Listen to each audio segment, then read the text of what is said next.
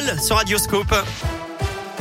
Et on retrouve tout de suite Valentin Chenard. Bonjour Valentin. Bonjour Eric, bonjour à tous. Le trafic tout d'abord du monde aujourd'hui dans la région. C'est orange chez nous pour les départs. Ce sera vers les autres jours, mais également pour les retours pendant ce week-end de trois jours. Elle a eu une alerte à la bronchiolite. 11 des 13 régions françaises sont en alerte rouge. Plus d'un millier d'enfants de moins de deux ans ont été hospitalisés la semaine dernière. Les services de pédiatrie des hôpitaux tentent de s'adapter au mieux pour faire face en espérant que la situation s'améliore vite.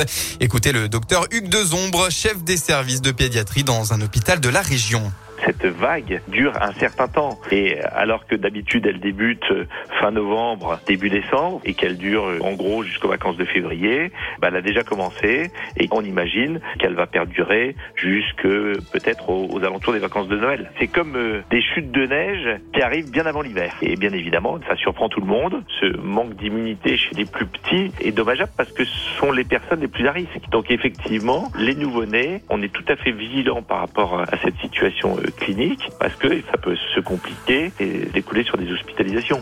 Des défenses immunitaires plus faibles chez les bébés à cause notamment des derniers confinements qui ont réduit leur contact avec l'extérieur.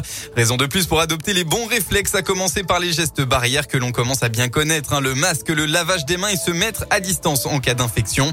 Et puis dans un premier temps, privilégier une consultation chez le médecin plutôt que d'aller directement aux urgences.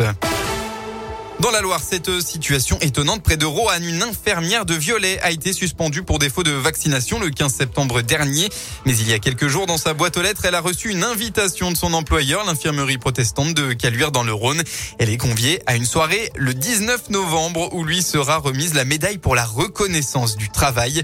La femme âgée de 46 ans a promis de s'y rendre pour partager son expérience.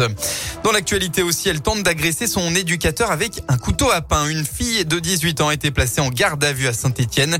Cette jeune placée dans un foyer n'aurait pas apprécié une remarque sur son traitement médical d'après le progrès. Après une altercation verbale, elle a tenté de l'attaquer avec cette arme improvisée. L'éducateur a réussi à esquiver. Elle sera jugée ultérieurement.